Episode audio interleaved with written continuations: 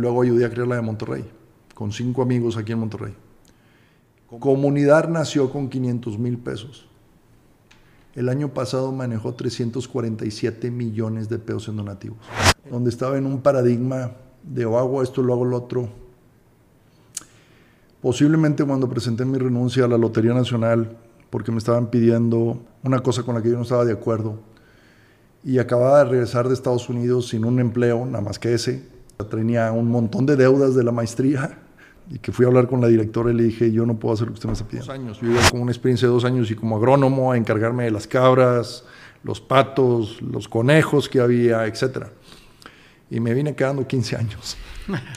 De golpe y porrazo me hice responsable de 60 niños que tenía que darles de comer.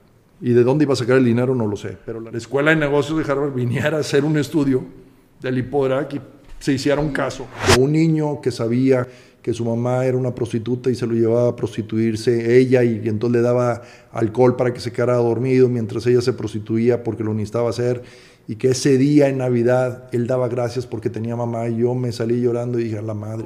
Cuando tuve cáncer a los cuarenta y tantos años, también darme cuenta y, y ponerte en una situación de para qué es en lugar del por qué. Estamos ayudando a crear fundaciones en Perú, Argentina, Chile, Brasil, Colombia y España.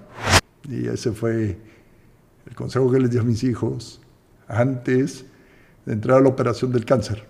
Acuérdense, consíguete un coach o una persona que sea mendigo contigo. Curiosamente en México la mayor cantidad de dinero que se da proviene de personas físicas. Yo creo que lo más interesante fue lograr que Alejandro González Iñarritu se convirtiera en el padrino de ese fondo, después de su segundo Oscar. Y lograr, una empresa tiene un bottom line. El bottom line, lo conocemos muy claro, es cuánto dinero ganaste, ¿verdad? En las organizaciones de la sociedad civil tienes dos bottom lines. ¿Cuánto te quedó para vivir económicamente? Y tienes que cuidar la sustentabilidad económica, pero también tienes que cuidar el cumplimiento de la misión para la que estás hecha. Cuando a los 14 años me fui a vivir fuera de mi casa con una, familia mormona que me invitó a vivir con ellos o que me aceptó vivir con ellos. Hola y bienvenido en otro nivel. Yo soy Chago Elizondo, emprendedor, atleta de aventura y anfitrión de este podcast. Hay personas chingonas que la están rompiendo y son referentes en lo que hacen. En este podcast te voy a compartir las historias de cómo llegaron a estar en otro nivel y lo que han aprendido en el camino, con consejos prácticos que tú también puedes aplicar. Bienvenido.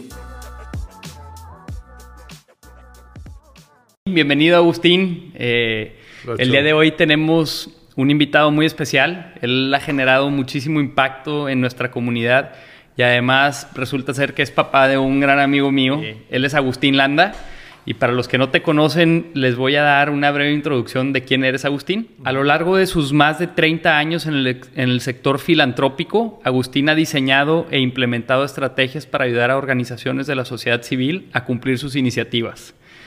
Agustín logró, logró, comprometer más de 780 millones de pesos junto con el equipo que lideraba en la última campaña de procuración de fondos de la Universidad de Monterrey.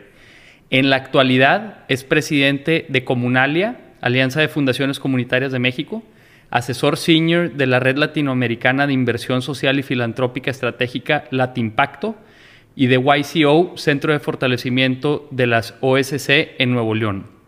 Fue miembro fundador y primer presidente de la Fundación Comunidad en Monterrey, al igual que miembro fundador y primer presidente de la Fundación Comunitaria de Puebla.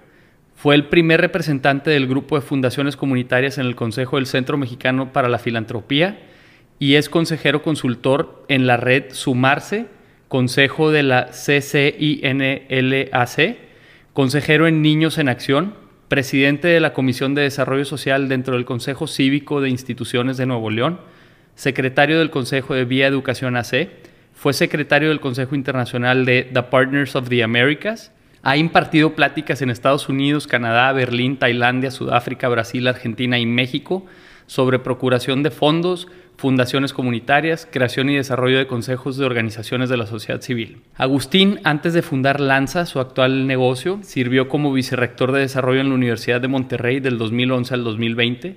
Asimismo, fue vicerrector de Vinculación y Desarrollo en la Universidad Popular Autónoma del Estado de Puebla y tiempo antes sirvió como director de evaluación de recursos para la asistencia pública en la Lotería Nacional. Su trayectoria profesional dio inicio en el Instituto Poblano de Readaptación AC y Poderac, organización en la que fue director ejecutivo y es miembro del Consejo. En menos de un año llevó a esta entidad a pasar del déficit a la sostenibilidad y hacer un caso de estudio publicado por la Escuela de Negocios de Harvard en 1998. Recibió el Premio Ciudadano Distinguido de la Comunidad por el presidente municipal de Puebla en 1998.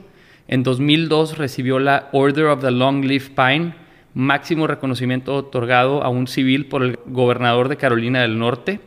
En el 2015 fue reconocido como Líder Social 2015 por Fundación Compartir y el año pasado, en 2020, Comunidad recibió el premio Eugenio Garzazada por FEMSA y el Tecnológico de Monterrey. Agustín, pues yo creo que tu currículum habla más de lo que yo pueda hablar de ti y del gran impacto que has tenido.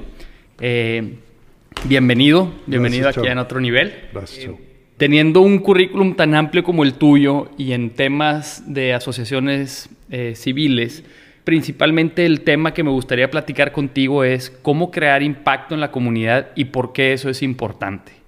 Acabo de hacer una gran y explícita introducción, pero me gustaría preguntarte a ti, en tus propias palabras, quién es Agustín y cómo te defines tú. Bueno, este, con mucho gusto platicamos del tema del impacto ahora. Creo que es un momento primordial, súper interesante en el momento en el que estamos en todo el mundo y especialmente para los jóvenes es eh, súper valioso. Ahorita entramos en ese tema. ¿Cómo me defino yo? Un cuate soñador que doy mi confianza de entrada en que la comunidad puede ser mejor, en que podemos emprender de donde estemos, eh, dentro de una empresa, dentro de una organización, dentro de mi propio negocio, que el emprendedor no tiene que ver con el hacer mi, una empresa personal. Puedes intraemprender, pero el, el, punto es siempre crear innovación y buscar cosas. Entonces me considero una persona creativa, emprendedora, que tengo muy clara mi misión en la vida. Mi misión en la vida es servir. Lo descubrí, luego tuve un problema de enfermedad en un tiempo y eso lo reactivó aún más, lo reafirmó, me dio permiso de tomar más riesgo en el servicio y apostarle a más cosas. Y que las cosas además también no las puede hacer uno solo. Entonces siempre hay que buscar aliados, personas, y por eso creo que mi, mi postura siempre es primero confío, antes que retirar la confianza. Por cierto, quiero decir que la confianza nunca se gana, la confianza se otorga. Es una cuestión del que da la confianza, la puede dar, a pesar de que el otro no sea, digamos, digno de la confianza. Entonces es un tema que creo que es para, para profundizarse eh, ese tema porque nos quita de muchos traumas, nos puede quitar de muchos traumas. Pero bueno, entonces sí me defino, papá de dos hijos, hijo de padres y abuelos excepcionales. Excelente. Esperanza en la vida. Perfecto. Pues bueno, Agustín, eh, me gustaría preguntarte ¿Cuál fue y cómo llegaste a tu primera experiencia filantrópica o con asociaciones civiles? Ah, bueno, eso lo, lo, sucedió desde chamaco. Este, lo vi en mi familia, lo vi en mis abuelos, lo vi en mis tíos, que estaban involucrados de una u otra manera en el bien de la comunidad. Y las, las actividades filantrópicas, diría, vamos a definir filantropía primero, que es filantropía, el amor por el humano. Entonces, cualquier acción de voluntariado que hagas también es un cierto tipo de filantropía. Eh, y por cierto que el término filantropía lo inventó un romano eh, a principios, en los primeros siglos después de Cristo, eh, para poderle competir a los, a los cristianos con el término caridad. Okay. Porque no lo tenían los romanos como ese término, y entonces creó filantropía, el amor al, prójimo o al otro, al humano, como la palabra. Entonces, yo creo que filantropía es todo aquello que pueda servir al otro, ¿sí?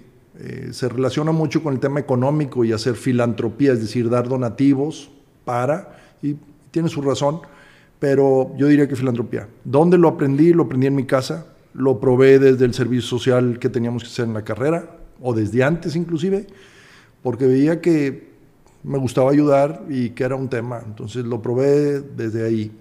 Mi primer eh, experiencia formal fue cuando estaba en la carrera, ¿no? tenía 20, 18, 20 años, que nos fuimos de voluntarios, hice un grupo de amigos de voluntarios y nos fuimos a trabajar a una casa de niños en Puebla, el Hipoderac, la casa de niños en Puebla, donde luego trabajé ahí 15 años. Y, descubrí una cosa impresionante que me acuerdo perfectamente, que era, caray, parece ser que toqué el cielo. Y digo esto porque éramos seis amigos que estábamos en ese momento en esa institución con los niños trabajando. Y la manera en que nos cuidábamos unos a otros, nos, a mí me hizo entender que el cielo debe haber sido así, que yo no me tenía que preocupar de mí porque los demás estaban preocupados por mí. Pero yo al preocuparme por los demás, entonces también les hacía el cielo a ellos. Y entonces el cielo era algo compartido, algo que si colaborábamos, eh, era más fácil para todos. Entonces aprendí que, que, eso es el servicio y es la filantropía, es compartir con otros, cuidando a otros, porque naturalmente los otros van a cuidar de mí. Entonces salir de mi yo-yo y de yo cuidarme a mí, más bien cuidando al otro, sé que el otro me cuida a mí. Ok. ¿Qué, hacen en el Hipoderac? El Hipoderac es una casa de niños que vivieron, que fueron abandonados posiblemente cuando tenían desde cuatro años, tres años, hasta 10, 12 años, y que tuvieron que irse a vivir en la calle porque o fueron abandonados, o fueron explotados, o porque hicieron delincuencia en razón de buscar con qué comer. Entonces es una casa, un pequeño, una pequeña granja, que nueve hectáreas de terreno, que recibíamos a los jóvenes y los educábamos, los formábamos, tratábamos de darle ejemplo de cómo ser familia y poder ellos romper el círculo vicioso que tenían de una familia eh, disfuncional a una familia funcional, o al menos una idea de una... Y ahí, y ahí eh, nos íbamos de voluntarios. Posteriormente, yo terminé la carrera en el 85 como agrónomo, yo trabajaba en el rancho con mi papá, y en el 87 me fui a vivir ahí con una experiencia de dos años, yo iba con una experiencia de dos años y como agrónomo a encargarme de las cabras, los patos, los conejos que había, etcétera y me vine quedando 15 años. y incluso entiendo que te llevaste a, tu familia y vivieron también contigo. Bueno, esa es otra historia. Este, eh, yo me fui soltero, eh, tenía 24 años cuando me fui, eh, porque sí, yo me fui en el 80 no, yo me fui en el 86, me casé en el 88, fui, yo me fui en el 86, este, o sea, un año después de graduado de la carrera. Eh, y yo llegué soltero, luego conocí a mi novia, aquí en Monterrey, conocí a una muchacha en una visita a Monterrey, y pues me empezó a gustar, y luego pues ella se animó a seguir mis locuras, que fue muy interesante porque realmente, este, si tú te imaginas, yo tenía un sueldo verdaderamente mínimo en aquel entonces, entonces se arriesgó a dejar las comunidades, las comunidades de aquí de Monterrey, de San Pedro, Connie se arriesgó a eso, este, fue toda una discusión dentro de mi familia, dentro de su familia, entre nosotros, de si íbamos a vivir allá o no. Y se fue y aceptó casarse conmigo. Hay unas historias muy bonitas de, de cómo sucedió todo esto, pero... Y luego ahí, ya viviendo ahí, nacieron Adrián, que es tu cuate, y Rebeca. Y nacieron ahí, y ahí vivieron Adrián vivió desde el 90, vivió hasta el 2001, o sea, 11 años, y Rebeca, pues 10. Ok. Y entiendo que en, el Hipoderac, como lo mencioné en tu introducción, tío, eh, había un déficit, eh, o de un presupuesto deficitario, y tú lograste eh, ayudar a que el Hipoderac fuera autosustentable. ¿Cómo, lograste esto? Porque creo que esa también es una de las claves fundamentales de las organizaciones, el y eso no sé, y es mi perspectiva desde afuera, que, que el volverlas autosustentables les da mucho mayor posibilidades de éxito a través del tiempo, el que puedan vivir por sí mismas. Sí. A ver, lo logramos y el Hipoderac siempre tuvo una visión de que tenía que producir algo. Teníamos una huerta de aguacates muy grande, que era un lugar donde el aguacate era originario. eh, teníamos conejos, teníamos cabras, teníamos una pequeña fábrica de quesos. O sea, teníamos como ocho o nueve negocios internos. Y al principio cuando yo llegué, vamos a decir, llegué, si no me equivoco, llegué un 15 de octubre de 1986 al Lipodrac. A la semana, la directora, que era una tía mía, que vivía ahí, pero trabajaba en el, en el Instituto Nacional de Antropología e Historia, se enfermó. Y no había quien conocía el proyecto para dirigirlo. Y me, a los 24 años me encargaron. O sea, de golpe y porrazo me hice responsable de 60 niños que tenía que darles de comer. Y de dónde iba a sacar el dinero no lo sé, pero la necesidad es fabulosa para enseñarte tocar puertas y hacer cosas. Entonces, pues empezamos a pedir dinero y nunca había hecho yo procuración de fondos y empecé a pedir dinero y empecé a buscar las maneras de utilizar los recursos que teníamos. Entonces, empecé a producir más conejo, teníamos cerca de 2.000 conejos y entonces logré un contrato con la Volkswagen para sus comedores. Empezamos a vender verduras, teníamos muy buena fama que las verduras del Hipoderac eran de muy buena calidad y las vendíamos en la iglesia, entonces desarrollé un proceso de entrega a domicilio de verduras y con eso mantenía, casi la semana la nómina de todos los empleados, nada más con ese negocito. Y el aguacate le empezamos a invertir, entonces llegó la cosecha del aguacate y luego las cabras y empezamos a darle para adelante. Entonces, este, con la misma producción que teníamos. Entonces, luego... Entiendo que tienen quesos reconocidos también, ¿no? Ahorita, bueno, en, el, en los noventas, pero esto estoy hablando en los ochentas. Y luego vino una decisión muy importante. Este, teníamos siete negocios internos y tuve que tomar una decisión triste, pero necesaria.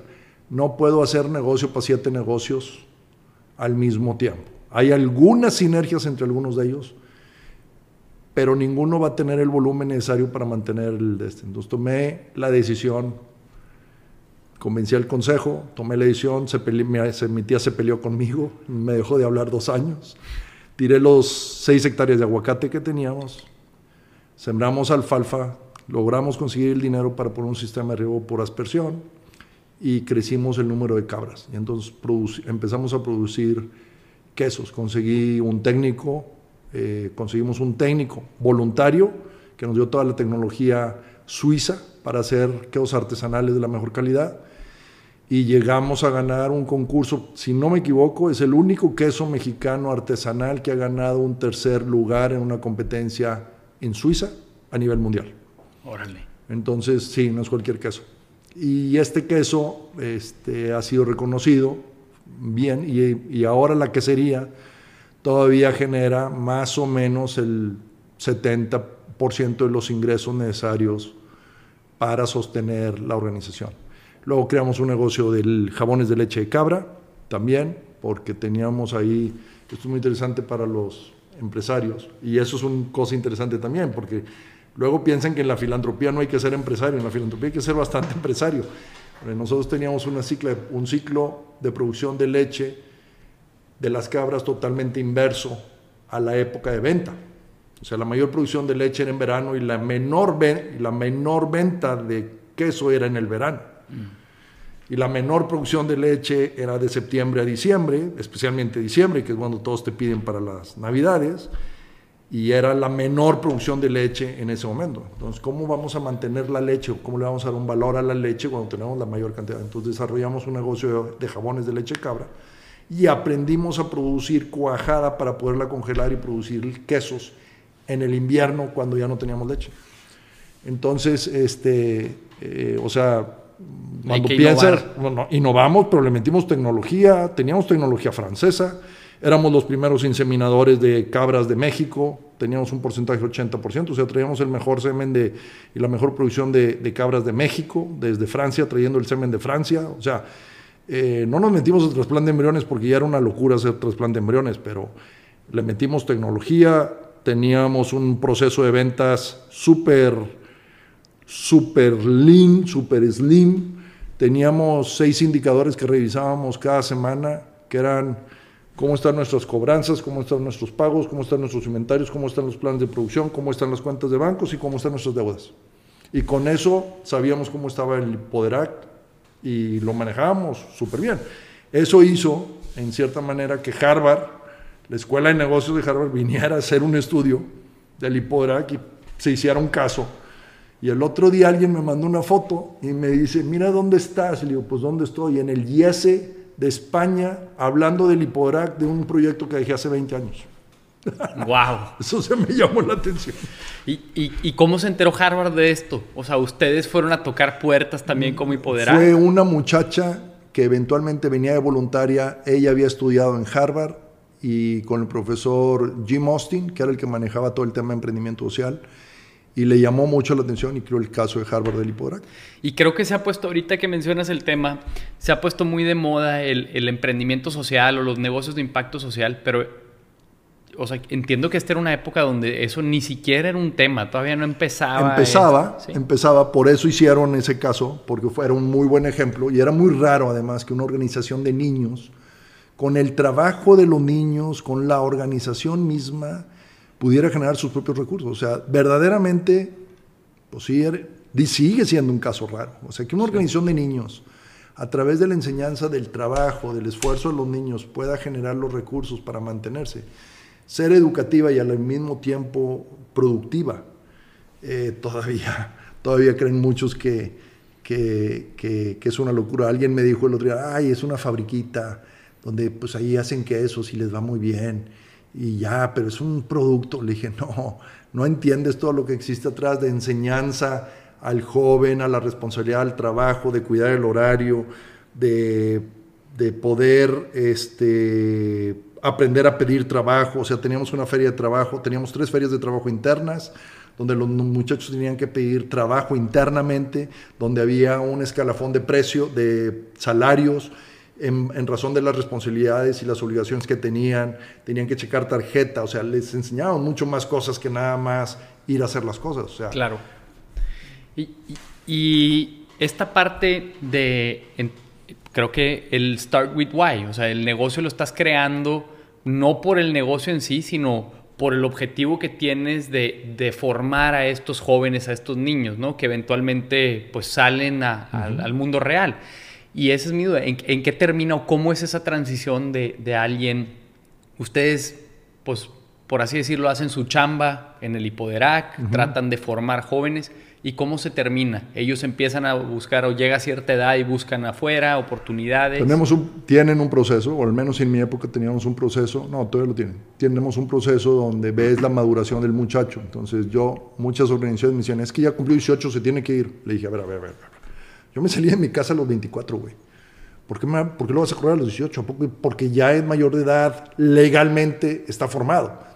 Digamos, hay pelados que no salen de su casa a los 35 y hay otros que parece que ya salieron de su casa y siguen dependiendo del papá y de la mamá todo el tiempo en sus decisiones. O sea, no es un tema de edad, es un tema de madurez intelectual, emocional, espiritual, social, etcétera, que hay que cuidar. Entonces, eso era algo que medíamos, veíamos y entonces a algunos muchachos Inclusive aquí en Monterrey vive un muchacho que lo expulsamos del Hipodrac, le dijimos, te vas a ir del Hipodrac a los 16 años. ¿Sí? Y le ayudamos a venirse a Monterrey porque aquí había una posibilidad y se vino. Y vive aquí en Monterrey, es un abogado, le va bien, tiene su despacho, le costó mucho trabajo salir, pero necesitaba salir del Hipodrac, ya no era el espacio correcto para él vivir ahí.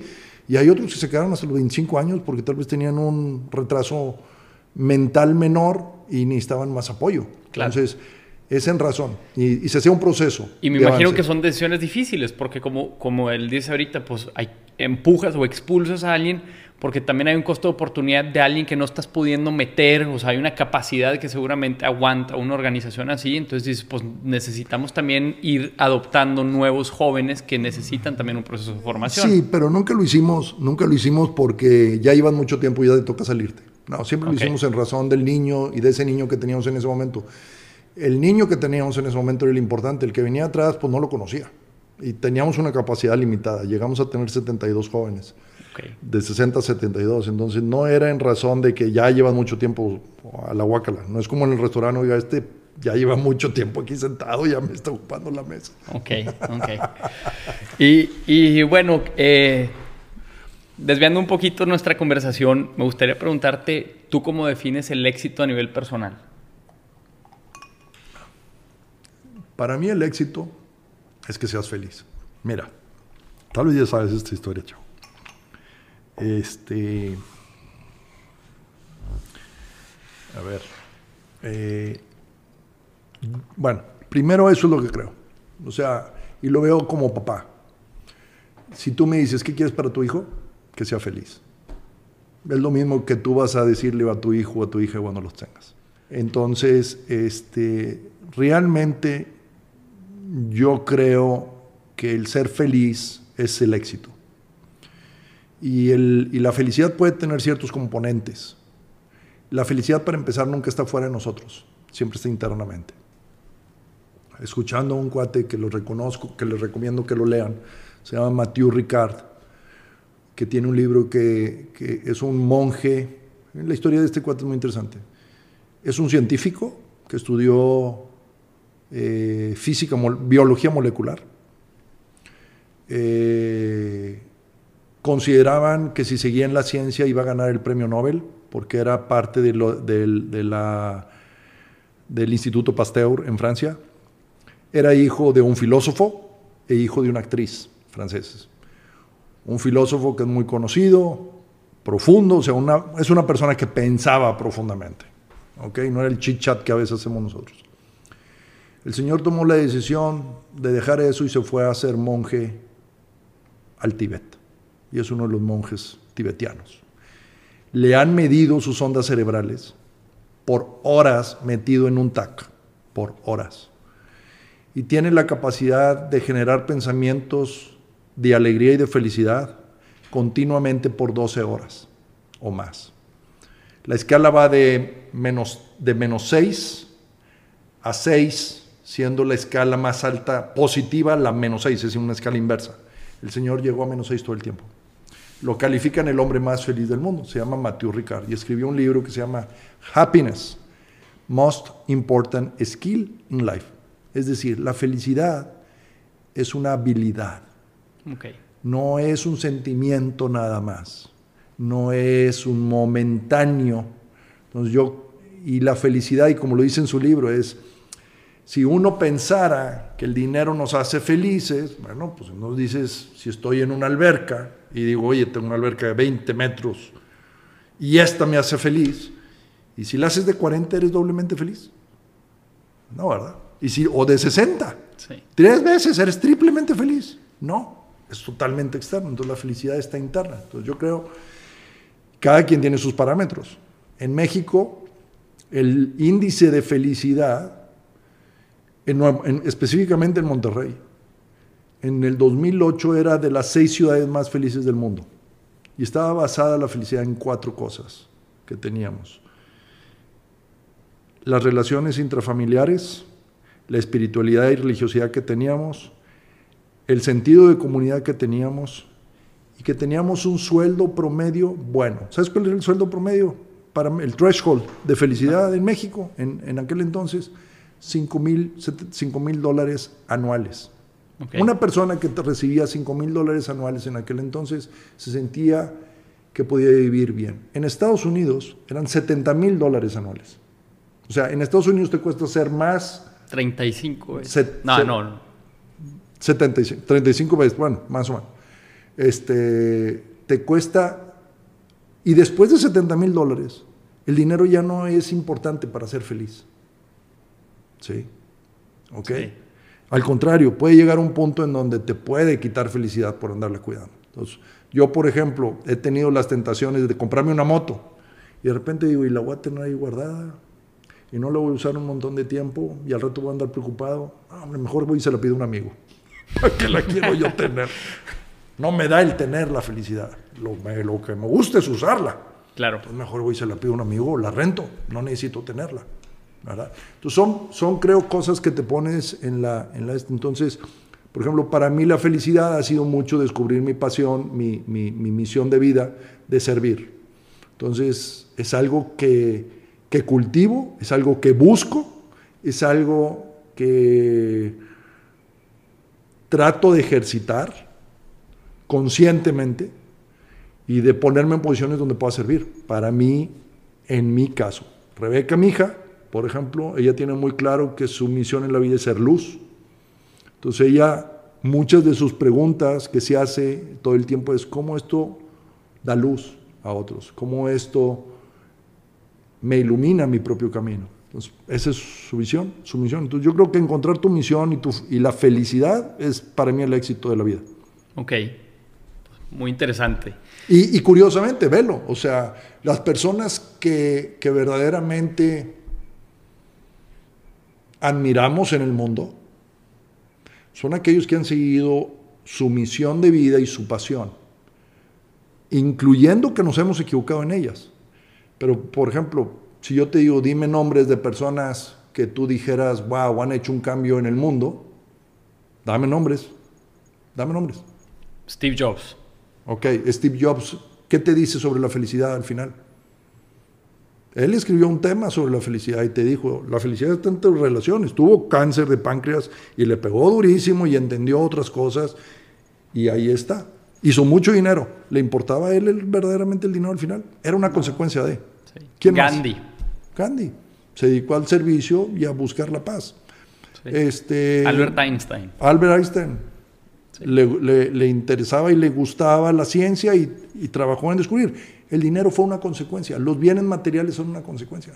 No pueden ser el fin, porque la felicidad no está afuera, la felicidad está interna. Ok, ok. Y, bueno, más un poquito en, ese camino y en, cómo te has convertido en el Agustín que eres hoy, ¿qué, experiencias crees tú que han marcado tu vida o que han sido parteaguas para llevarte a, a quien eres y donde estás el día de hoy?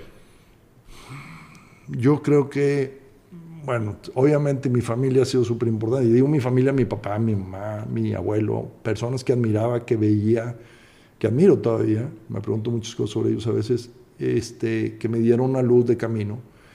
Eh, tuve una nana que fue formidable y que me enseñó muchísimo a Dios, Chanita.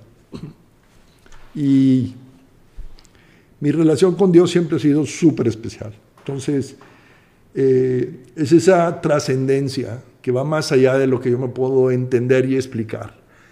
Y es una parte. Eh, momentos excepcionales. Este, cuando a los 14 años me fui a vivir fuera de mi casa con los Ayuta, con una, con una familia mormona que me invitó a vivir con ellos o que me aceptó vivir con ellos, poder comparar mi vida que tenía aquí a la que tenían ellos y poder valorar. Yo creo que es algo muy importante y, híjole, a mí me duele cuando ahora veo a los niños y a los hijos tan sobreprotegidos que no les permiten experimentar cosas. Entonces, a mí la experimentación me ha ayudado muchísimo a entender quién soy, qué quiero ser y ya también darme cuenta. Entonces, me fui a los 14 años, un año, luego me volvieron a invitar y me fui otra vez a Utah a vivir otros cuatro meses. Este, tuve que hacer secundaria abierta, para poder recuperar los años. Luego terminé la prepa y me fui a Bélgica a vivir y vivía enfrente, no teníamos dinero para vivir en un mejor lugar, entonces vivíamos frente a los dos prostíbulos que había en la ciudad y era impresionante decir lo que ahí veías y pasaba. Eh, nunca entramos ni Tony ni yo, pero veíamos las señoras y luego las veíamos en la calle y cómo ellas este, se trataban esperaban que las tratáramos con dignidad, aún aunque fueran prostitutas, y entonces aprendí el sentido de la dignidad, no depende de la carrera que haces, depende de tú quién eres y qué te crees que eres, y, que uno además siempre debe tratar a las personas con dignidad. Este, luego el haber sido voluntario en el Hipodrak y haber vivido ahí, que un niño que sabía, Juan Cárdenas, que sabía que su mamá era una prostituta y se lo llevaba a prostituirse ella y, entonces le daba alcohol para que se quedara dormido mientras ella se prostituía porque lo necesitaba hacer y que ese día en Navidad él daba gracias porque tenía mamá y yo me salí llorando y dije a la madre. Y este rollo, ¿qué onda, compadre? Porque pues yo conozco la historia de su mamá y él está dando gracias. Y yo, a veces me ha pasado dar gracias por mis padres y lo que tengo. Y entonces, esos, esas oportunidades de comparación te ponen en perspectiva, Te ponen en perspectiva y te permiten. Y luego, cuando tuve cáncer, a los cuarenta y tantos años, también darme cuenta y decir, ah, mira, eh, hay que cuidar esto, hay que atender esto y, es, y, ponerte en una situación de para qué es en lugar del por qué. O sea, creo que esos son momentos, el casarme, el ver tu hijo nacer, o sea, esa sensación no se me olvida. Este, y, y creo que también en mi vida hubo momentos donde sentí la presencia de Dios muy clara. Por ejemplo, yo te puedo decir que Connie, mi esposa, para mí es un regalo de Dios. Ok. Muy, muy interesante. Eh, habiendo recorrido tantas cosas diferentes en tu vida, ahorita que me platicas, pues estuve en Utah y viví con unos mormones, y estuve en Bélgica y viví enfrente de un prostíbulo. Este, ¿qué, qué, cómo, ¿Cómo llegabas a estas situaciones? O sea, tú, tú siendo católico, ¿cómo, ¿cómo terminas con una familia mormona en Utah? O sea, ah. ¿dónde buscabas? Esto? No, había una organización que se llamaba eh, International Fellowship, que era un proceso de... Y nosotros contratamos a la organización y la organización me encontró casa en Utah. Y bueno, a mis papás les importaba que fuera una familia bien formada para tener yo ejemplo. Y entonces, pues cuando me invitaron, pues me fui a vivir con ellos y aprendí mucho del campo. Ellos eran granjeros, además de profesores de la universidad. Él era el el encargado de la librería, de la biblioteca, de la, primaria, y, ella era profesora en la primaria, pero además tenían un rancho y entonces también tenían tres hijos y entonces pues tenían un cuate de mi edad, eh, Evan, y luego Evan, Steven y, y, Cristina. Entonces yo entré ahí, entonces fue una experiencia de, ahora soy el mayor de la casa junto con el otro, cuando aquí yo era de los menores, entonces esas situaciones este, te, ayudan a madurar. Y, no es que las busque así, me voy a ir porque las diseñé así, pero siempre fue estar abierto a experimentar y yo creo que es, una, es algo que aún tengo. Yo quiero probar cosas nuevas eh, que me ayuden a ampliar mis horizontes y mis, mis, mis concepciones. Por ejemplo, ahorita Estoy todo en el tema de, sí, de filantropía, pero ahora estoy estudiando muy fuerte todo el tema de inversión por impacto, lo que son los objetivos de desarrollo social sostenibles, los objetivos de desarrollo sostenible eh, y los principios eh, ambientales, sociales y de gobernanza para los negocios. Me voy a tomar un curso junto con Adrián para certificarnos en eso, porque es algo que viene nuevo. Este, cuando estaba en la universidad me metí a entender qué era el tema Lean, entonces es estas ganas de siempre estar tratando de aprender y estar inquieto. ¿Y, qué buscas, o sea, participando en tantas asociaciones y, aprendiendo cosas nuevas, qué buscas tú en un proyecto para involucrarte? Ah. Bueno, que, sea que, que, que, tenga una, una... Yo me he vuelto sofisticado ahora. Es decir, ya no me meto en cualquier proyecto. Antes, al principio, era donde me inviten para aprender y ver. Ahora este, soy más sofisticado, veo los proyectos donde pueda construir un mayor valor agregado con mis capacidades. Y en otras es donde yo pueda aprender más para incrementar mi valor. Entonces, por ejemplo, cuando me metí a ayudar a crear Impacto, no conocía nada del, sector de inversión por impacto. Aunque habíamos sido emprendedores sociales, ese tema yo como que lo dejé después de haber salido de la institución y me lo vine encontrando en 2000, ¿qué fue? En 2018, otra vez, y volteé y dije, ¿qué? Los jóvenes, ¿qué están creando y con qué actitud tan positiva? Y yo tengo que volver a esto. Entonces, empezar a entender eso. Entonces, me meto entre las que puedo yo dar valor y las que yo puedo aprender y me dan valor a mí. Yo creo que esas son las dos partes que hay que escoger. Y, ahorita... y, luego, y luego la otra parte es donde yo puedo juntar yo me considero un vinculador, donde conecto oportunidades de unas con otras por mi, por mi manera de pensar creativa que tengo y de ver tal vez puntos que en el mapa no se ven tan fácil. Y yo veo que hay unas conexiones, entonces ayudo a conectar esas cosas. Ok, justo te me adelantaste porque te iba a preguntar ahorita que decías donde yo puedo generar más valor, ¿qué crees tú que son tus fortalezas y en lo que más valor aportas en donde participas? Bueno, tengo una profundidad de conocimiento del sector filantrópico, del sector no lucrativo. Pero también fui emprendedor cuando hice todos estos negocios en la Organización de Niños de la Calle. Entonces, eh, creo que tengo la capacidad de entender el mundo emprendedor de negocio con el mundo filantrópico y juntar esos dos mundos. A esos a los que le llamaban los emprendedores sociales. Vives en un filo de la navaja, porque a veces los que estás del lado de las organizaciones de la sociedad civil no te entienden de por qué estás tan preocupado de atraer recursos y luego del otro lado en el negocio te dicen, ah, no, es que pues tú eres muy bueno y entonces ayudas nada más y entonces no, no eres verdaderamente emprendedor, que aquí hay que buscar nada más el dinero. Gracias a Dios eso ya ha cambiado.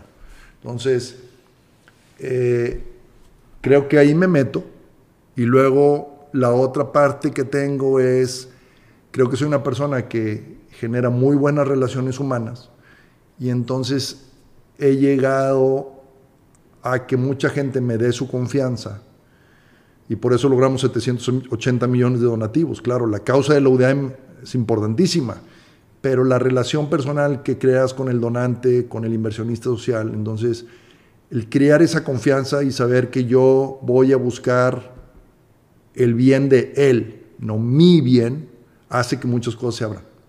Entonces esas puertas de confianza están abiertas. Entonces yo diría conocimiento de los dos sectores, capacidad de puntear cosas que a veces se ven distantes y que no existen, entender el ecosistema y saber quiénes son jugadores importantes para ayudarlos a que crezcan y que en ese crecimiento eventualmente también va a existir para mí un retorno en algún momento, porque las cosas regresan eh, por naturaleza, entonces eso creo.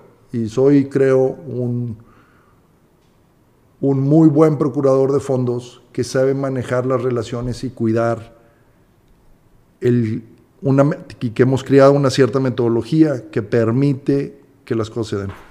Ok. Y hablando de esta parte de los recursos en las organizaciones, eh, ¿cómo, es el financiamiento? Entiendo el del Hipoderac y me queda claro que se volvió sostenible a través de negocios internos. en, en, otros aspectos, en otras que has participado, ¿cómo le hacen para sobrevivir como organizaciones que no generan recursos propios? La mayoría de donativos, de pedir donativos a gente, apoyos a gente, vender cursos, cuotas de recuperación por algunos servicios que prestan, etc. Este, lamentablemente el gobierno este año pasado nos ha limitado, entonces no puedes pasarte el 50% de generación de ingresos por negocios propios.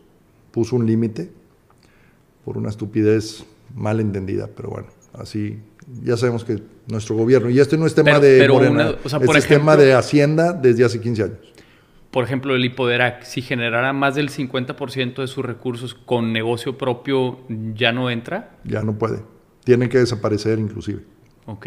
Entonces ahora las organizaciones van a estar más forzadas a incrementar más su capacidad de donativos y de hacer, de lograr que la comunidad los apoye. Entonces, la mayoría de las fundaciones, de las organizaciones que existen es a través de donativos.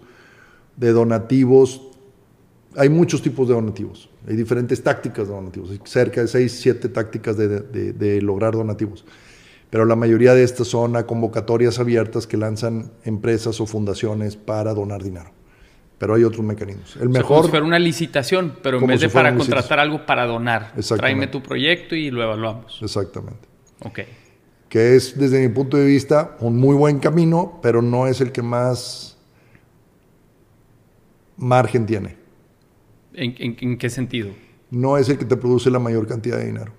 Curiosamente en México la mayor cantidad de dinero que se da proviene de personas físicas. Ok. no de empresas. Filántropos particulares. Filántropos particulares que dan su donativo y eso sí lo declaran, porque si no está declarado aún es todavía más. Y, o lo definen ellos, pero utilizan a la, a la empresa para que reciba el deducible. Entonces, legalmente o contablemente, fiscalmente aparece la empresa, pero realmente la decisión fue de una persona. Okay. O de varias personas como familia o, grupo. Y ahorita hablabas que hay varias estrategias o tácticas para recaudar fondos. Alguien que está empezando una organización, que tiene algún, pues ya encontró una causa, algo que quiere involucrarse ¿qué tácticas le puedes recomendar que empiece a buscar? Estoy hablando de alguien que está empezando apenas, o sea, no es alguna pues, que ya tenga un nombre muy grande o que esté muy bien posicionado. Puede aplicar a este tipo de fondeo de empresas que destinan a causas. ¿Sí? Lo que, a ver, tú has sido emprendedor y has echado pitch de empresa para que inviertan contigo, ¿verdad? Es correcto. ¿Qué es lo que tú haces para que alguien crea en ti? Pues les presento el proyecto, me presento yo, los resultados esperados que, espero obtener con el proyecto y demás. Haces un plan de negocio, presentas, das eh, tu informe, dices quiénes están apoyándote en el tema. Es lo mismo que tienes que hacer para una organización de la sociedad civil. Es lo mismo. Lo primero que tienes que encontrar es un buen consejo que te acompañe y que crean lo que estás haciendo. Aventársela solo, yo creo que inclusive eh, hasta los mismos emprendedores es difícil. Siempre tienes el consejo del papá, el amigo, el ex del otro, ¿sí? O alguien que te está ayudando, tal vez no dentro del consejo de la empresa per se, pero bien lo sabes que en el tiempo las empresas que subsisten son aquellas que tienen un buen consejo, porque tienen entonces el director tiene alguien que de verdad le ayuda a ver lo que no, no alcanza a ver y le da guía. Entonces, yo diría, lo primero que tiene que ser una persona que quiere crear una organización de la sociedad civil es crear un buen consejo. Y como lo dice Jim Collins en su libro Empresas que sobresalen, o inclusive Empresas que perduran. Ese es From Good to Great también, from Good to Great. Y lo que dice el señor es, primero encuentra a quien invitas al camión, al autobús, y luego diles para dónde vas. Entonces el valor está en las personas. Entonces primero encuentra personas que valgan la pena en el consejo y que te ayuden a darte verdadero consejo, no nada más a poner su nombre. Ok. Ok. Entonces ese sería step one, paso uno. Busca un buen consejo. Busca un buen consejo, ten una causa y entiende lo que estás haciendo. El equivalente de encontrar buenos socios en un negocio, ¿no? Exactamente. Y ten algo que, que de verdad cumpla una necesidad. O sea, si tú abres un restaurante en una plaza es porque ahí hay una necesidad que vas a cubrir a las personas alrededor de esa plaza. ¿Verdad? Bueno, aquí vas a crear una institución, hay una necesidad que cubrir en la comunidad. ¿Verdaderamente es algo que se necesita o es nada más tus ganas de hacer cosas? ¿Y, eso ¿cómo, lo comunicas? O sea, empiezas cold calling, levantas el teléfono y dices, yo conozco estas, haces una lista de personas y dices, déjame buscarlos, creo que les puede interesar esta causa. Lo mismo que haces con un consejo. Si tú dices, a ver, quiero crear un consejo bueno para mi empresa, ah, pues necesito por lo menos alguien que sepa de finanzas. Ah, pues necesito alguien que sepa de leyes. Ah, pues necesito alguien que sepa de recursos humanos. Ah, necesito alguien que sepa de la industria en la que me estoy metiendo. Necesito alguien que tenga relaciones con, con bancos para que me puedan dar financiamiento o con inversionistas. Es igualito. Sí. Es igualito. La única diferencia, Santiago, es que en el negocio personal el dinero va para ti. ¿sí? En la organización de la sociedad civil, el dinero va para la causa que estás queriendo ayudar. Ok. Es la diferencia entre lucrativo y no lucrativo. Pero al final las bases son las mismas. ¿Se cuenta? El equivalente a un vendedor será alguien que esté levantando Con excepción, con, sí, con excepción, y lo dice Jim Collins también, con excepción que un negocio tiene una misión generalmente. Y una organización tiene dos cosas, a ver, regreso. Una empresa tiene un bottom line. El bottom line, lo conocemos muy claro, es cuánto dinero ganaste, ¿verdad? En las organizaciones de la sociedad civil tienes dos bottom lines. ¿Cuánto te quedó para vivir económicamente? Y tienes que cuidar la sustentabilidad económica, pero también tienes que cuidar el cumplimiento de la misión para la que estás hecha, que es cuántos jóvenes ayudé, cuántos salieron adelante, o cuántas personas les di de comer, etcétera. Eso también es un bottom line. Entonces, en realidad es más complejo manejar una organización de la sociedad civil. Y si no, pregúntales. Pregúntale a Michael Jordan. Cuando quiso crear su fundación, la cerró a los siete años. Dijo, esto está más complicado que nada. La cerró. Y hablando de, de esa complejidad, ¿qué crees tú que es el reto más grande que enfrentan hoy las organizaciones civiles en México? Mm. Bueno, hay internos y externos de cada sociedad, de cada organización. Yo creo que la falta de profesionalización de muchas organizaciones, personas que han querido hacer el bien, pero que no se han puesto a hacer lo profesional que deberían de hacer o ser para hacer las cosas. Entonces hay un reto en las organizaciones, en su profesionalización y en su impacto de las causas. Y luego tienes retos externos, y creo que un reto externo ahorita importante, no tanto el financiamiento, fíjate, yo creo que hay mucho financiamiento posible, eh, especialmente aquí en Monterrey y en México. Hay financiamiento para poder hacer muchas cosas, lo que pasa es que hay que saberlo pedir, igual que el que quiere crear un negocio y que a la mera hora cuando andan metido te das cuenta que hay mucho dinero y que realmente, es más, hay gente que está buscando que me traiga negocios para invertir, ¿verdad? Y en no creo que sea problema tanto el dinero, creo que es más el profesionalismo de las personas. Y la otra, los riesgos externos, ahorita, y no es de ahorita, y quiero ser muy claro, no es de ahorita del gobierno de Morena. Desde la época de Felipe Calderón, la Secretaría de Hacienda ha tenido una, un sentido de persecución de las organizaciones de la sociedad civil, que se ha ido acelerando año con año. Y sucedió con Calderón. Primero fue el que disminuyó la posibilidad de, de, deducir eh, las donaciones y puso un tope. Y luego con Peña y ahora con Morena. ¿sí? Entonces, este, creo que no es un tema de ahorita, está sucediendo desde 2012 para acá. Ok. De 2006 para acá. Y, en temas de la filantropía y las organizaciones civiles, ¿cómo ves el futuro de la filantropía? O sea, ¿crees que también se están montando en esta ola de la tecnología y tal vez microdonativo? No sé, ¿cómo ves el futuro en ese sentido? Eh, eh, a ver, y no nada más de la filantropía, creo que viene un, proceso muy interesante, que por eso me metí a esta organización que les recomiendo que se metan para que aprendan más, se llama Latimpacto. Latin, Latim, con M, Latimpacto, latiimpacto.org, que lo que hace es estudia el continuo de capital. ¿Qué es el continuo de capital? Eh, la manera en que se invierte dinero en cualquier cosa, desde aquella que es totalmente filantrópica, es una donación donde no esperas obtener ningún retorno económico, hasta aquella otra que es meto dinero y invierto dinero en un negocio para ganar dinero. Esos dos mundos están convergiendo al centro. Están convergiendo de una filantropía que dice, yo quiero invertir, pero quiero resultados. Entonces, quiero invertir por impacto y hay otra, la económica, la que dice, ok, yo quiero seguir ganando dinero, pero quiero hacer el bien, no quiero dañar. ¿Sí? Entonces esas dos cosas se están juntando. Cada vez más. Tan es así que BlackRock, no sé si sepas quién es BlackRock. BlackRock, el mayor, inversión más grande del mundo. Exactamente. Dijeron, señores, yo ya no voy a invertir en negocios que no tengan un beneficio para la sociedad y para el medio ambiente y que además estén manejados correctamente y den cuentas a la, a la sociedad. Entonces hubo una, una rueda de inversionistas a nivel mundial en Estados Unidos hace dos años, hicieron una declaración donde dijeron, señores de ahora en adelante, para mí como fondo de inversión ya no me importan las utilidades cada vez trimestrales.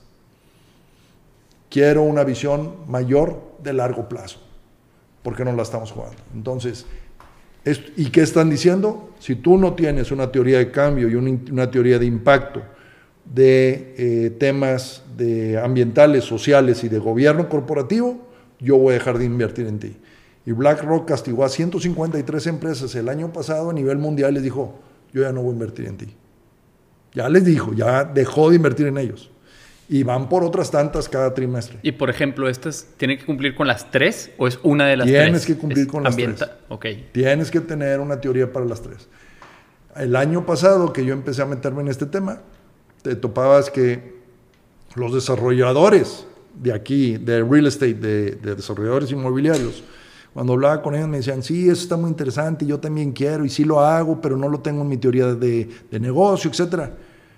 No tardaron seis meses para estarnos buscando y decirnos, oye Agustín, ayúdanos a crear nuestra teoría de principios de medio ambiente, sociales y de gobierno corporativo. Hay empresas inmobiliarias que están haciendo todo su proceso para convertirse en B Corporations. B Corporations son beneficial corporations, que está empezando a crecer en el mundo. Entonces, Esto es una tendencia. Y con esto tendrán acceso a fondos, por ejemplo, de BlackRock y de otros fondos. Entonces, las organizaciones de la sociedad civil tienen que entender que ahora los donantes les van a pedir resultados reales, medibles, y que si no los tienen no van a recibir donativos. ¿Ok? Por el otro lado, y que en algunos casos donde se pueda, inclusive tienen que pagar un crédito, porque ya hay quien aporta donativos a otras organizaciones esperando que la organización le regrese el donativo inicial que le hicieron, que ya no es donativo, es inversión. En México no se puede, pero en otras partes del mundo sí. Y por el otro lado, las fundaciones van a poder decir, o las organizaciones van a decir, oye, yo voy a crear un negocio mío que me va a ayudar a ganar dinero, para meter dinero a las causas sociales que yo quiero. Entonces, como el caso del Hipodrac, separar el negocio del queso de la organización y este lo hago crecer lo más que puedo, con la condición de que todas las utilidades o una muy buena parte de las utilidades siempre las voy a donar a obras de beneficencia. ¿Tú sabes quién es la dueña de Mafre, por ejemplo? No. Fundación Mafre. Ok. Fundación Mafre es la dueña de Mafre, no al revés. Órale. Ok. Este. ¿Y con qué objetivo? Porque, ma, porque... O sea, Mafre, su objetivo era ser una fundación y beneficencia pública y Mafre en sí es su brazo que alimente esa fundación, o sea, que genera utilidades para que subsista. No me acuerdo cómo sucedió, pero Mafre, me imagino que existió y luego se creó la, la fundación, pero se convirtió en la dueña de todas las acciones de Mafre. Principalmente.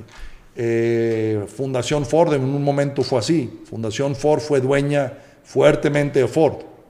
Después se desinvertió de Ford y ya no tiene nada que ver la Fundación Ford con Ford. Fundación Kellogg, igual. Fundación, etcétera. O sea, eran dueños de las acciones de las empresas y lo hacían y todo lo que ganaban ahí lo dirigían a, hacer el bien. Entonces, eh, yo creo que las organizaciones de la sociedad civil van a tener que entender más la inversión por impacto, el desarrollar, el entender con impacto y dar resultados más claros. Y por el otro lado, los negocios van a tener que moverse de nada más ganar dinero a poder tener una teoría de cambio que diga, hey, yo estoy haciendo el bien en la comunidad también. Y lo van a tener que demostrar. Claro. Lo van a tener que medir. Entonces, el mundo va a entrar en un proceso muy interesante de, mezclas. Y ya se está dando. O sea, ahí, ahí en Latimpacto hay 37 casos que, que se, se hicieron de empresas y bancos empresas, bancos, organizaciones, family offices, fundaciones que demuestran cómo están haciendo su, impacto. Entonces tienes casos como el Banco Colonia, Galicia, de Argentina, o el Banco Bancolombia, o Sura, que también tiene, o Instituto Humanice, que es, eh, o etcétera. O Risa, empresa, la empresa Risa, que se llama Risa aquí en Monterrey, tiene un fondo de impacto. Ok. Y, para ti en este momento, ¿cuál crees tú que es la causa, o bueno, más bien, para ti en lo personal, ¿cuál crees tú que es tu causa? ¿La educación? ¿El hambre? No. Mi causa es fortalecer las estructuras sociales de nuestra comunidad para que podamos tomar mejores decisiones.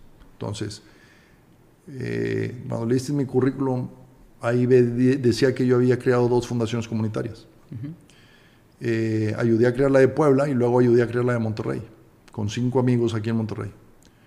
Comunidad manejó, tal vez se dieron cuenta, manejó todo esto de unir y dar el año pasado, que fue el grupo de los 12 empresarios más importantes o las empresas más importantes de Nuevo León, eh, Soriana, eh, FEMSA, Alfa, Sitza, Vitro, ¿quién más están? Signos, no me acuerdo, todas las que están eh, Frisa, eh, decidieron aportar recursos para atender la pandemia. Comunidad nació con 500 mil pesos. El año pasado manejó 347 millones de pesos en donativos. En ocho años.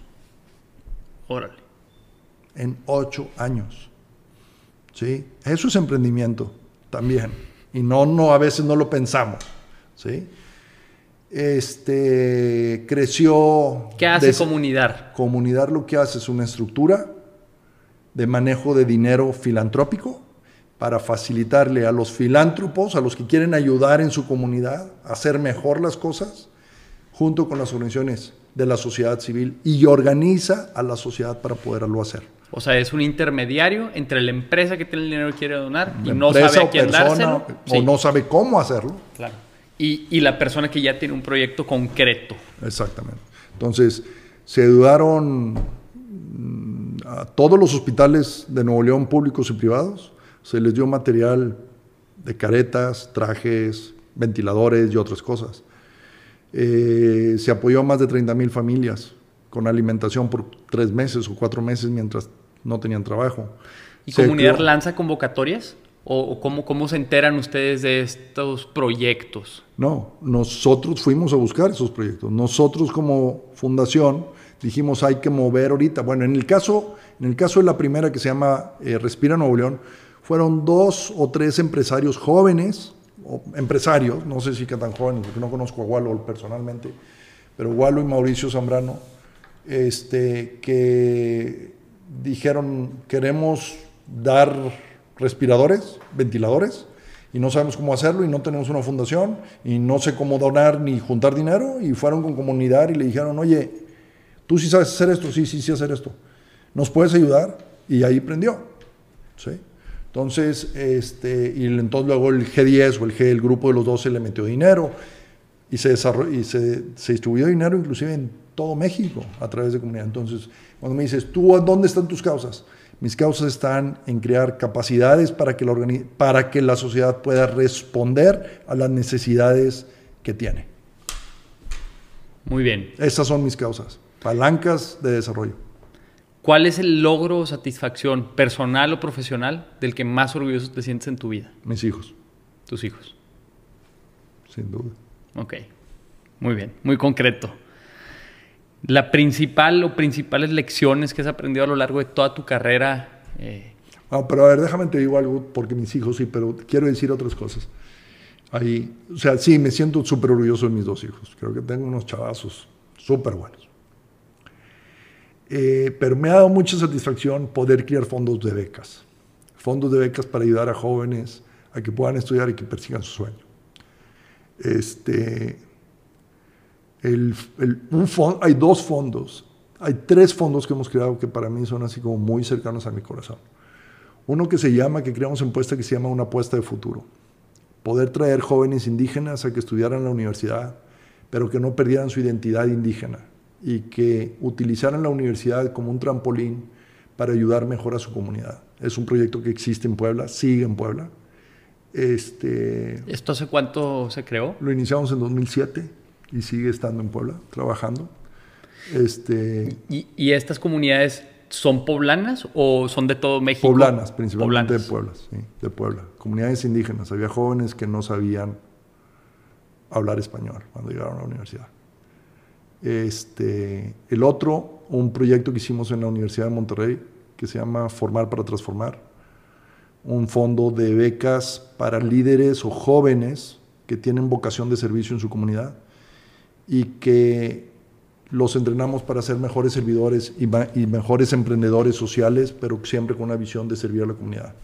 Y tenemos jóvenes excepcionales ahí, jóvenes que, que a sus 23 años ya manejaban el Instituto de la Juventud de San Pedro ni siquiera era de aquí, era de Santa Catarina ella, y ya manejaba el instituto, de súper confianza de Miguel, haciendo un súper bien, buen trabajo, atendiendo a los jóvenes desde una perspectiva de joven. O Juan Emilio, que es el director de, coordinador de la Fundación Frisa, con Carmen, pero que también va a ser un político de servicio a la comunidad, verdaderamente de servicio, no mamarrufadas como a veces tenemos. O Ulises, que está en la Secretaría de Salud, ayudando a mejorar la Secretaría de Salud con todos los datos que ahora suceden y tiene una concepción sistémica. Entonces, ahí hay jóvenes excepcionales en, ese, en esa beca de Formar para Transformar. Y lo que de ahí ha salido a través de estos jóvenes, Eric, que creó un proyecto que se llamaba Drivers of Change en la Universidad de Monterrey y que hizo que 40 jóvenes trabajaran en proyectos sociales durante cuatro años y medio y un super proyecto. Entonces, esos, esos fondos, y luego hay otro que tiene una peculiaridad, porque yo trabajé un tiempo con, también con migrantes, y creamos un fondo que se llama este, reconocer. Este, yo creo que lo más interesante fue lograr que Alejandro González Iñarritu se convirtiera en el padrino de ese fondo, mm.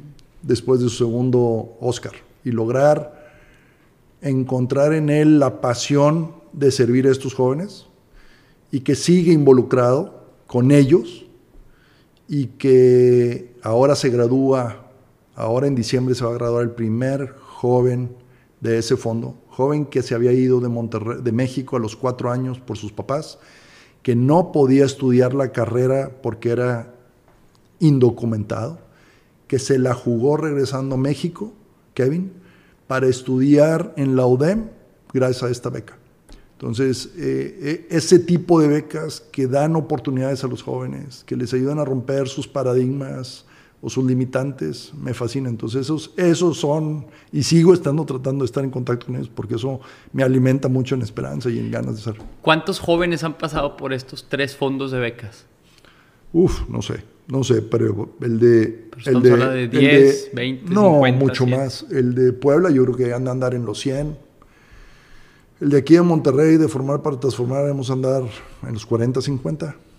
Este, el de reconocer, de, becas reconocer, ha de andar entre unos 15 posiblemente ya. No, 10, 12, 10, 12, no creo que más, pero con unas historias de jóvenes que de verdad tienen ganas de salir que y, y, otras cosas, ¿no? El haber, el haber y cómo eso se permea, ¿no? Porque se permea en una familia, en una comunidad, etcétera. Sí. Y el haber creado, el haber ayudado a crear la preparatoria politécnica de, la, de Santa Catarina, la segunda, con ahí con don Jesús Acosta Verde, que fue una, una locura que nos aventamos. Y Ah, bueno, él es desarrollador, ¿no? Él es desarrollador. las plazas, sí, sendero. exactamente. Oye, bueno, Agustín, ¿cuál ha sido la decisión más difícil que, que, has tenido que tomar? La decisión más difícil que he tenido que tomar. Este. Ay, jole. Pues me he equivocado en, en algunas decisiones y sí lamento haberme equivocado en algunas de ellas. Este, a veces haber despedido a alguna gente sin haberlo hecho, pero la más difícil, la más difícil, donde estaba en un paradigma de o hago esto, lo hago lo otro. Posiblemente cuando presenté mi renuncia a la Lotería Nacional, porque me estaban pidiendo una, una, una cosa con la que yo no estaba de acuerdo, y acababa de regresar de Estados Unidos sin un empleo, nada más que ese, y posiblemente ahí me quedaba sin trabajo eh, eh, y tendrían que empezar con cero. O sea, tenía un montón de deudas de la maestría este, y que fui, puse mi carta y que fui a hablar con la directora y le dije, yo no puedo hacer lo que usted me está pidiendo. Tal vez fue una de las decisiones más difíciles. Eh, la otra que no la tomé yo, la tomó Connie, fue cuando me dijo, me prometiste que nos íbamos del Lipodrag y ahora nos vamos. Y, pero no, esa había estado muy trabajada, nada más fue, no nos podemos rajar, ya habíamos tomado la decisión, vamos a seguirla. Entonces, este, híjole, no, no, no había pensado así en decisiones difíciles. Digo, hay momentos en la vida que son fundamentales. Por ejemplo, el, año pasado haber renunciado a mi trabajo de vicerrector de la universidad, y lanzarme prácticamente en mitad de la pandemia. O sea, yo renuncié el 28 de, febrero, cuando todavía lo de la pandemia no estaba claro, y, el, y mi último día de trabajo fue el 31 de marzo. Entonces renuncié antes de algo que no veía que se venía, y a la mera hora me tocó, y me doy cuenta que posiblemente, por ejemplo, el jugármela, el saber que me estaba jugando, eh, a empezar a los 57 años un negocio o algo nuevo, este, pues decías, no está tan fácil, pero no, siempre fue con el apoyo de Connie, entonces eso, eso me da mucha libertad. Mi señor ha sido importantísimo en esas decisiones. Muy bien. Y ahorita que hablas de, que el año pasado emprendiste a tus 57 años con, este nuevo proyecto de Lanza, platícame tantito qué es Lanza, qué, están tratando de hacer. Lanza es una consultoría okay. Eh, que tiene tres cosas. Uno, aprovechar mi experiencia en la procuración de fondos y ayudar a, organizaciones a crear sus estructuras de procuración de fondos. O sea, la procuración de fondos no es difícil si tienes una buena estructura bien creada. Y creo que Yo aprendí mucho de la UPAEP en Puebla y aprendí mucho de la UDEM, de algo que ya tenían ellos y que nada más me tocó llevarlo un poquito mejor, porque lo había hecho muy bien Alberto, a, Alberto, luego Isabela Navarro, que sigue en la UDEM, habían hecho un excelente trabajo y yo llegué a, ponerle un poquito de más crema al taco y de ver cómo organizar ciertas cosas. Entonces, eso que aprendí, llevarlo al servicio de más organizaciones. Entonces, ahorita, como el trabajo con la, la Fundación de la Universidad de Nuevo León, que estamos empezando a trabajar con ellos, Fundación Promover, posiblemente Nacional Montepiedad, estoy trabajando con ellos. Y luego una cosa bien chistosa, o sea, eh, estas fundaciones comunitarias que yo crié o que ayudé a criar, siempre lo hice como voluntario, no era mi trabajo, o sea, yo trabajaba en una organización y andaba metido en, en otra cosa, haciendo cosas, ¿verdad? En la fundación comunitaria. Y ahora, curiosamente, por haber sido promotor de dos fundaciones comunitarias, ahora una buena parte de mi trabajo es ayudar a crear fundaciones comunitarias en otras partes del mundo. Entonces, ahorita estoy contratado por una de las fundaciones más interesantes de Estados Unidos, que es la Charles Stewart, Charles Stewart Moore Foundation. Ya llevamos, este es el segundo año de consultoría con ellos, que le estamos ayudando a crear fundaciones en Perú, Argentina, Chile, Brasil, Colombia y España. Entonces estoy trabajando con ellos en asesorar el proceso de creación de fundaciones comunitarias y eso está fabuloso. Y la otra línea, y de fundaciones, entonces, inclusive para familias, eh, nos acaban de contactar unas familias de Sonara que quieren que les ayudemos a hacer su estrategia de planeación o su, su planeación estratégica para crear la fundación familiar. ¿sí? Entonces, eh, eso está muy interesante porque trabajas con las motivaciones de la familia, los papás y los hijos, porque quieren que sea de toda la familia, entonces, eh, es algo que, al haber trabajado tan, con tantos donantes, haber creado dos fundaciones, el trabajar con fundaciones internacionales me permite tener una perspectiva de cómo ayudar. Pero lo interesante es que esto era mi trabajo voluntario y ahora mi trabajo voluntario es el que me da para comer. Órale. Y la otra parte es eh, este tema de los, de los principios de ESG o ambientales, sociales y, gobierno. Entonces, eh, el socio somos cuatro socios en esto, todos somos de la casa, mi esposa, mi hija, mi hijo y yo. Okay. Estamos constituyéndonos como una, queremos ser una corporación B, una B Corporation, entonces estamos en ese proceso. Tenemos ya dos empleadas que están trabajando con nosotros, jóvenes que, que también tienen un espíritu social. Yo no metería a mi, a mi empresa nadie que no tuviera un espíritu social de ahora en adelante, nunca lo haría. Creo que el estar metido allá afuera y entendiendo qué le pasa a la comunidad enriquece mucho el negocio y genera, va a generar círculos virtuosos. Pero entonces el Adrián, pues anda en España entendiendo que es inversión por impacto y entendiendo y estudiando ese tema y pues tal vez se nos quede allá, pero está bien que se quede allá porque entonces ya tendremos oficina también en España. Muy bien. Y, y profesionalmente, ¿cómo, o sea, concluyendo un poco nuestra entrevista, ¿Cómo ves tú terminando tu carrera? O sea, ¿te ves en, esto mismo? ¿Te ves haciendo algún fondo de, capital para invertir en empresas de impacto social? ¿Te ves como catedrático? ¿Te ves, ¿Cómo te ves terminando tu carrera? Me, me veo como estoy. Realmente creo que tal vez nada más va a ser un tema de intensidad. Me veo seguir, me encanta formar parte de consejos de organizaciones, poner al servicio de la organización mi relación, mi persona, los contactos y el poco dinero que a veces pudiera dar ahí. Este, eh, me encanta eh, ayudar a que la gente aprendan a pescar y no a darles el pescado. Entonces, este, desarrollar capacidades en las personas y en las organizaciones me encanta. no me veo muy así de, de, de dejar de hacer o de formar parte de la comunidad. Tengo un hobby que me encanta, que es la carpintería entonces tengo una pequeña carpintería en el rancho. Me gustaría crear un, un, maker space para niños y jóvenes, porque creo que el hacer cosas con las manos les da otra dimensión. Hemos olvidado eso. ¿Qué es un maker space? Un maker space es un espacio donde tienes herramientas y maquinaria y cosas para que las gentes puedan llegar a crear cosas. Ok. ¿Sí? Entonces pones máquinas de carpintería, impresoras 3D, torno, soldadoras, inclusive cortadoras de vidrio y otras cosas, y la gente llega a crear cosas. Entonces, eh, al niño y al joven se le desarrollan habilidades que a veces ya no vemos. O sea, no es lo mismo crear una imagen muy bonita en la, en la pantalla que haber tenido que ir a tomar la foto o este, haberla criado y tenerla en las manos, literalmente. Inclusive ahora que se están creando todo este tema del non, de los NFTs, del non-fundable tokens, está muy interesante, pero es otra dimensión que nos lleva a pensar en eso y decir, ah, tiene valor ahora en esta otra dimensión digital. Entonces, está padre, pero eso también cómo lo llevas a la vida real y cómo lo, lo pones en algo concreto. Este, bueno. Ok.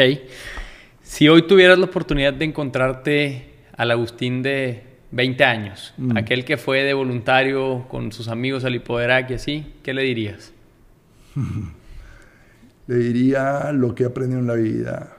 Le diría, Agustín, lo más importante es ser feliz. Y ese fue el consejo que les di a mis hijos antes de entrar a la operación del cáncer. Acuérdense que lo más importante es ser feliz. Entonces, yo eso es lo que le diría a Agustín. Eh, no hagas las cosas porque las debes de hacer. O sea, yo aprendí el servicio como algo que debía de hacer, como una obligación, porque si era mi familia.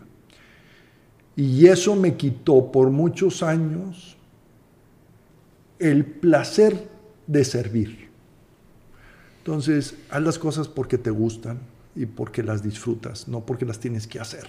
Claro, en esa decisión de hacer cosas que las que te gustan, hay cosas que tienes que hacer. Es como si tú me dijeras, oye, yo quiero, disfruto mucho el deporte de aventura, pero no quiero entrenar. Pues no vas a disfrutar y tal vez entrenar no te gusta, porque es una friega y te duelen los músculos y, forzarte y es, ¿verdad? Bueno, eso sí lo tienes que hacer porque de tomaste una decisión más importante. Entonces es como si yo dijera, oye, no quiero servir en la comunidad, quiero servir en la comunidad, pero no quiero que me molesten. Pues no, güey, te van a molestar, ni modo, eso viene con el paquete. Entonces yo les diría eso, lo más importante es ser feliz y este, no lo hagas porque debes de hacerlo. ¿Sí? Hazlo porque quieres. Hazlo porque verdad, verdaderamente lo disfrutas, te apasiona te saca lo mejor de ti, te pones en posibilidad de crecer y de aprender. Y la otra que les diría es, consíguete un coach o una persona que sea mendigo contigo, que te hable las netas, que te ayude a crecer. Tengo dos últimas preguntas. La primera es, si tú estuvieras ahorita aquí en mi lugar, ¿hay algo que te hubieras preguntado que yo no te he preguntado? ¿Algo que quieras compartir que yo no te he dicho? No, creo que has hecho muy, creo que has hecho muy buenas preguntas este, en razón de, lo que soy y de lo que creo que es tu público. Este, pensando en esos jóvenes y en esas jóvenes que creo que nos escuchan, no creo que me escuchen a mí los de mi edad, este, lo único que tal vez es, con todo, sí, una pregunta. En todo esto cambiante, Agustín, ¿qué es lo que tú recomendarías que un muchacho, y también es algo que yo le diría a mis hijos ahora, o a, ese muchacho de 20 años, para que no te absorba la vorágine de todo el cambio que se está dando. Estamos en un momento que muchos le llaman el buca, volatilidad, uncertainty, incertidumbre, complexity, complejidad y ambigüedad. Decir, cosas en las que a veces estás ambiguo y las tienes que hacer. Estás entre este y esta y parece que no puedes hacer las dos y sin embargo sí vas a tener que hacer las dos. Pero además hay otro componente que se llama hiperconnectivity, hiperconectividad. Entonces, el buca con H, yo diría, y yo, yo como persona, ¿cómo voy a vivir en este mundo que está cambiando tanto? ¿Qué me va a dar ancla para saber quién soy? Ok, ok. Déjame entonces decirte algo. Viviendo en este mundo del buca, ¿qué te daría ancla y cómo pudieras navegar estos tiempos inciertos? Siempre volteando hacia adentro de ti mismo y teniendo una espiritualidad. Y la espiritualidad no quiere decir una religión. Utiliza la religión que te convenga para vivir tu espiritualidad en lo más profundo que puedas. Pero una espiritualidad que te permita conectarte con el cosmos y con la creación. Ok. Que te permita entenderte más allá. Mira, me acaba de pasar una experiencia muy dura. Ah, dura en el sentido, se murió mi mamá hace tres meses, a los 94 años.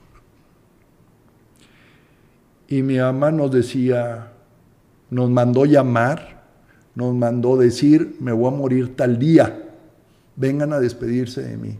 Mamá, si estoy hablando contigo, no te falla el coco, te paras, caminas, yo ya me voy a morir. Yo ya sé que me voy a morir. Me voy a morir el 19 de enero.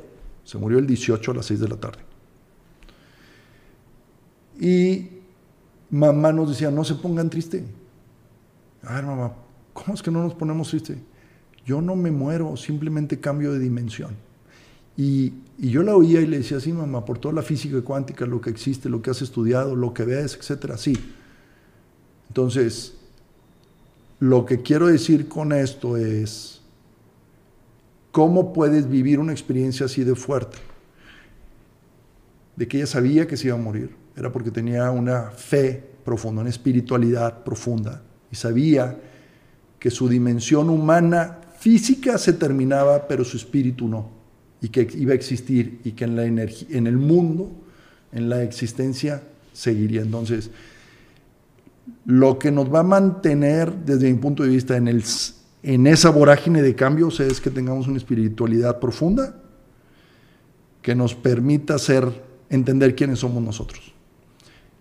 Y eso es, eso es lo que yo les diría. Entonces, felicidad, sé quién quieres ser y ten una profunda espiritualidad. Ok. Y ahora sí, ya para terminar, ¿qué nos pudiera recomendar en términos de contenido? Llámense libros, bueno, eh, les dije videos. sí, les dije un libro que se llama este Jim eh, Collins lo mencionaste bueno, ahorita. El de Jim Collins, empresas que, que perduran o empresas que, que, sobresalen, los dos son muy buenos libros para, para, para emprendedores o para cualquiera, entender cómo una organización puede sobrevivir, dónde están los valores para una organización sobrevivir, ahí están muy claros y creo que se aplica para cualquiera. Este, otro que yo recomiendo muchísimo y que no nada más lo recomiendo yo, lo recomiendan dos personas que, que, en, su, que en su vida han hablado sobre liderazgo. Uno era Stephen Covey, eh, que tenía los siete hábitos de las gentes altamente efectivas, que murió, mormón, por cierto. Otro es Peter Senge. Peter Senge, maestro de, de cambio organizacional o desarrollo organizacional de MIT, eh, creador de la quinta disciplina. Los dos recomiendan un libro que se escribió en 1977 por una persona que se llama Robert Greenleaf. Y el libro se llama Servant Leadership. Eh, y yo les recomendaría ese libro. Eh, creo que es súper poderoso y si quieres manejar bien una organización y entenderte también a ti como líder en la comunidad, primero te tienes que entender como servidor de la comunidad o servidor de tu empresa. Entonces ahí hay mucho que aprender. Otro se llama eh, Happiness, The Most Important Skill in Life. De es el que mencionaste, Matthew Ricard. De Matthew Ricard. Y hay otro que me ha llamado muchísimo la atención, este, que se llama Ego, bueno, hay dos más. Uno que se llama Ego is the Enemy, Ego es el enemigo, de Ryan, un cuate, este, lo buscar así, tiene varios libros, pero ese libro es duro, duro, si lo tomas en serio es muy duro con uno mismo y te ayuda a quitarte esas capas de ego que crees que no tienes, si de verdad lo haces, lo haces y lo estudias. Y el otro sería Conversaciones con Dios, de Neil Donald Walsh, eh, que te habla de una relación con Dios de otra manera también. Ok, pues muchas gracias. Gracias, Agustín, por haberme aceptado la invitación, por haber compartido todo esto con nosotros. Yo creo que es de muchísimo valor todo lo que nos compartiste y estoy seguro que hay gente allá afuera que, que tiene ideas o, o, proyectos de querer ayudar a su comunidad y seguramente esto será una muy buena guía de, de cómo poder hacerlo. Con mucho gusto, gracias a ti. Y si puedes, pon mi correo para que claro. alguien que quiera escribirme. Aquí los voy a poner para que te puedan contactar. Si alguien tiene alguna duda, alguna fundación, quisiera acercarse contigo para, pues, para lo que necesiten. Pues, Encantado de la vida. Bueno, gracias, Agustín. Gracias Un gusto ti, tenerte chavo. aquí. Felicidades por tu programa.